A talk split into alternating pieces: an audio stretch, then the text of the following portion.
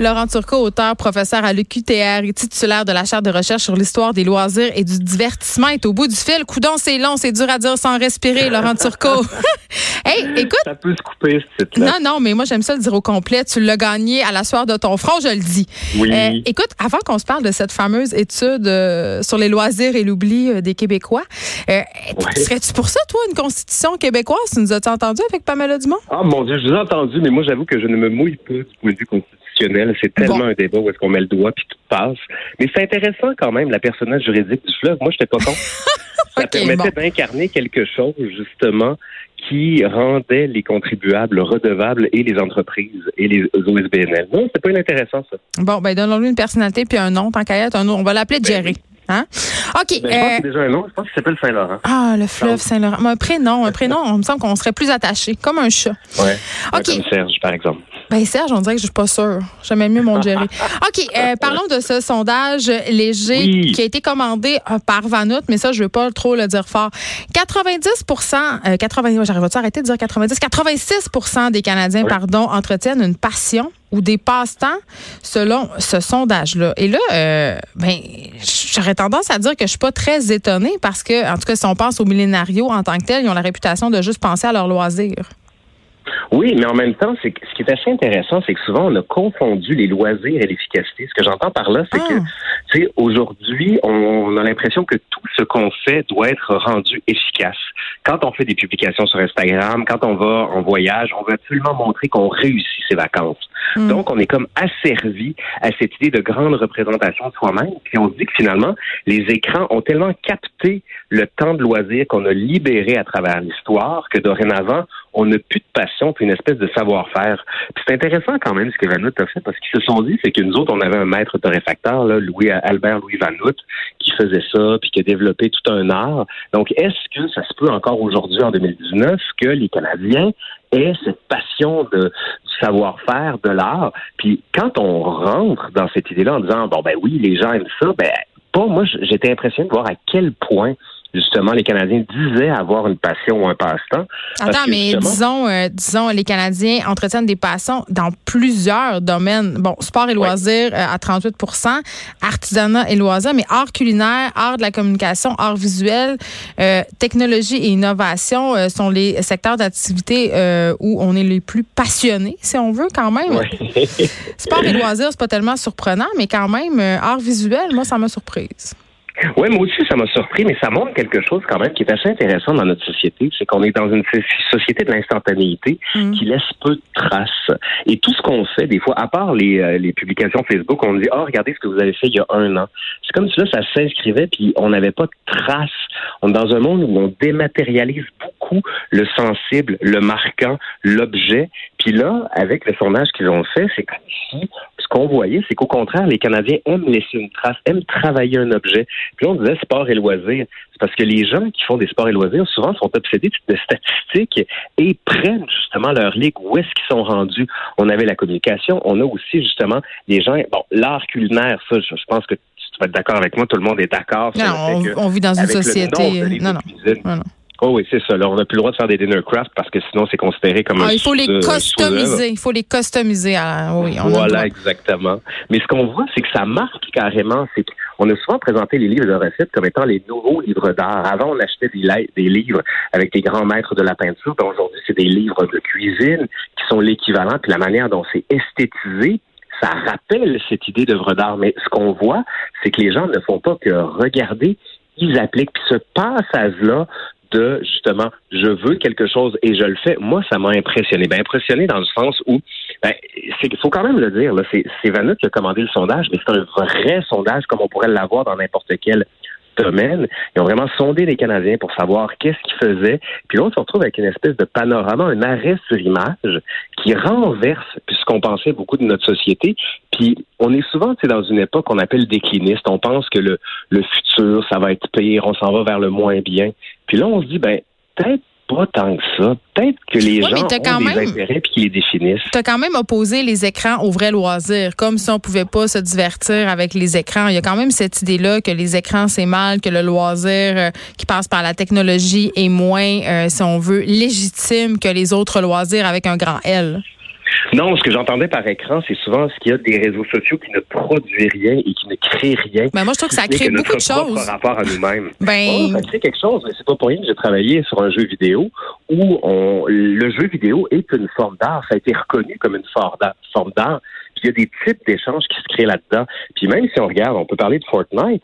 On dit souvent, ah, c'est la crétinisation des masses, on n'en plus finir. Mais il y a des rapports relationnels qui se créent chez les joueurs puis il y a des communautés qui se créent sur Internet. Les écrans ne sont pas complètement à bannir. En revanche, la différence entre l'écran versus le travail de nos mains, le travail de l'artisanat, il y a une grande nuance. Puis on a souvent dit ce que, ce que je disais tout à l'heure, c'est que les écrans ont capté le temps de loisir et ce qui était avant le plaisir de travailler un objet, de faire de la rénovation, de travailler le bois, de travailler le fer pour créer quelque chose qui nous définissait pas seulement comme être humain, mais comme être créateur, on a l'impression que ça a perdu de sa valeur dans la société. Puis avec le sondage de Vanout, on se rend compte que c'est pas ça du tout, là. C'est que, ben, pas ça du tout. C'est annoncé plutôt. On mm. voit qu'il y a encore des gens qui le maintiennent. Mais attention, les écrans ne sont pas l'asservissement complet et total. Il y a du bon comme du mauvais. J'ai envie de te dire, j'ai envie de te dire qu'au niveau de l'artisanat, par exemple, il y a des milliers de groupes Facebook de gens qui travaillent le bois ou, tu sais, bon. Euh, mais attends, euh, t'es historien, là. Moi, je veux savoir, à partir de quand dans l'histoire on commence à vouloir des loisirs? Parce qu'il me semble que c'est un luxe bien bourgeois que celui de vouloir se divertir. Ben, ça, c'est intéressant comme question parce que j'ai écrit un petit livre d'à peine 675 pages sur le sujet. On a souvent pensé que ça venait du 19e siècle quand, avec la société industrielle, on a sectionné le temps de travail du temps de loisir et qu'on a créé, par exemple, la fin de semaine, les, les soirées qui sont dévolues au théâtre, euh, au sport en tout genre. Et pourtant, quand on recule dans l'histoire, on se rend compte que loisir et travail étaient liés les uns aux autres. Puis souvent, c'est que le loisir se crée dans les interstices du temps de travail qui étaient libérés, comme par exemple quand on faisait la moisson en Nouvelle-France, ben, il y a des temps vides. Et ce temps vide-là va être occupé par les loisirs. Par exemple, des jeux de colin ou encore des courses de chevaux, des courses en tout genre. Puis le loisir est aussi vieux finalement que l'homme. Les premiers loisirs, juste pour te donner une idée, on considère un des plus importants, c'est la chasse. Mm. C'est quand on a arrêté d'utiliser la chasse pour se nourrir et pour se divertir. Oui, la fameuse chasse à cours, là. Ouais, alors on est bien avant ça. On est avant la Mésopotamie. On est vraiment dans, dans, la préhistoire. Les grottes de Lascaux, par exemple, qui sont assez fondamentales dans l'histoire de l'humanité. Mm-hmm. Ce qu'on voit sur ces grottes-là, c'est des chasseurs sportifs qui se divertissent. Puis si on parle des Jeux olympiques, si on parle des tournois médiévaux, des duels ou encore de toute forme de, de jeux de boules qui existaient, ben, que ce soit les quilles, la pétanque, le théâtre, tout ça, ben, il y a véritablement un, désir de loisir, puis on se demande si c'est pas ça qui fait que l'être humain est être humain. Ça, je trouvais ça intéressant parce qu'on demande souvent aux gens qu'est-ce que tu fais dans la vie? Et la plupart des gens ils vont dire Ah ben moi, je suis travailleur de la construction, moi je suis prof à l'université. C'est comme si notre identité fondamentale venait du travail. Alors que là, ce qu'on voit avec ce sondage-là, c'est que oui, c'est une forme d'identité fondamentale, le travail, mais il y a d'autres éléments, une espèce de couche qui est sous-jacente à cette espèce de vernis qu'on donne à tout le monde qui travaille, ou est-ce que, ben moi, oui, je travaille dans un bureau, mais ce qui me fait triper, c'est travailler le bois chez nous dans la fin de semaine. Donc, on voit la complexité de l'arme humaine, la complexité des Canadiens, puis à quel point le loisir est pas quelque chose de futile qu'il faut simplement balayer du revers de la main. Laurent Turcot, dans, la, dans les années 70, on nous a promis la fameuse Société des loisirs. Oui. OK, et c'est venu avec un concept aussi qui s'appelle Liberté 55. Tout ça, tout ça. on est où? Est-ce qu'on est dans cette fameuse ah. Société des loisirs qu'on nous a tant promise? Ah oui, on nous l'a promis dans les années 40, 50, 60, 70. C'est les grands sociologues qui disaient dorénavant, vous allez travailler de moins en moins. Ben on va passer de, de, 40 à 35 à éventuellement 25 heures de travail par semaine. Et on a fondé cette espèce de, de nouvel humanisme qui disait que dorénavant, c'est les liens qu'on entretient aux autres et les loisirs qui vont nous définir. Sauf qu'il y en a qui ont dit, des, euh, des penseurs capitalistes qui disaient, puis à juste titre, comment voulez-vous que dans une société de la croissance infinie et de l'efficacité absolue, qu'on ingère là-dedans une graine qui dit que, au contraire, on va essayer de, de, de décroître à travers ce système-là? C'est impossible. Et on l'a vu avec le rattrapage rapide avec les années 80. Je sais pas si, si tu te souviens du film Le secret de mon succès avec Michael J. Comment l'oublier? Ben, quel, quel est le travail de Michael J. Fox là-dedans? On n'en a aucune idée. On sait qu'il commence par de, travailler dans le courrier, puis il monte les échelons, mais on est dans une espèce de société sans nom, qui produit rien, qui fait de l'argent, puis le but, ce qu'on voit dans cette image-là, mm. c'est que la définition même de la réussite, c'est quelqu'un qui monte les échelons, qui fait de l'argent et qui se réalise comme ça. Ben, on se définit comme ça. C'est la même chose. Donc, dans les années 80, on a comme laissé tomber ce mythe de la société des loisirs pour dire, là, dorénavant, c'est la société du travail et c'est elle qui nous définit. Mais là, avec ce sondage-là, est-ce qu'on assiste à un renversement? Parce qu'on en parle, je le disais en début d'entrevue, les millénarios accordent, oui, de l'importance au travail, mais se valorisent beaucoup par ce qu'ils font en dehors du travail. Et souvent, on le voit beaucoup, euh, travaillent pour voyager, n'ont pas des statuts non plus euh, qui sont permanents dans leur travail. Donc, tout ça, euh, indubitablement, modifie notre rapport au loisir. Oui, c'est très intéressant ça comme question. Puis en plus, on pourrait rajouter une autre donnée qui éventuellement va venir brouiller les cartes.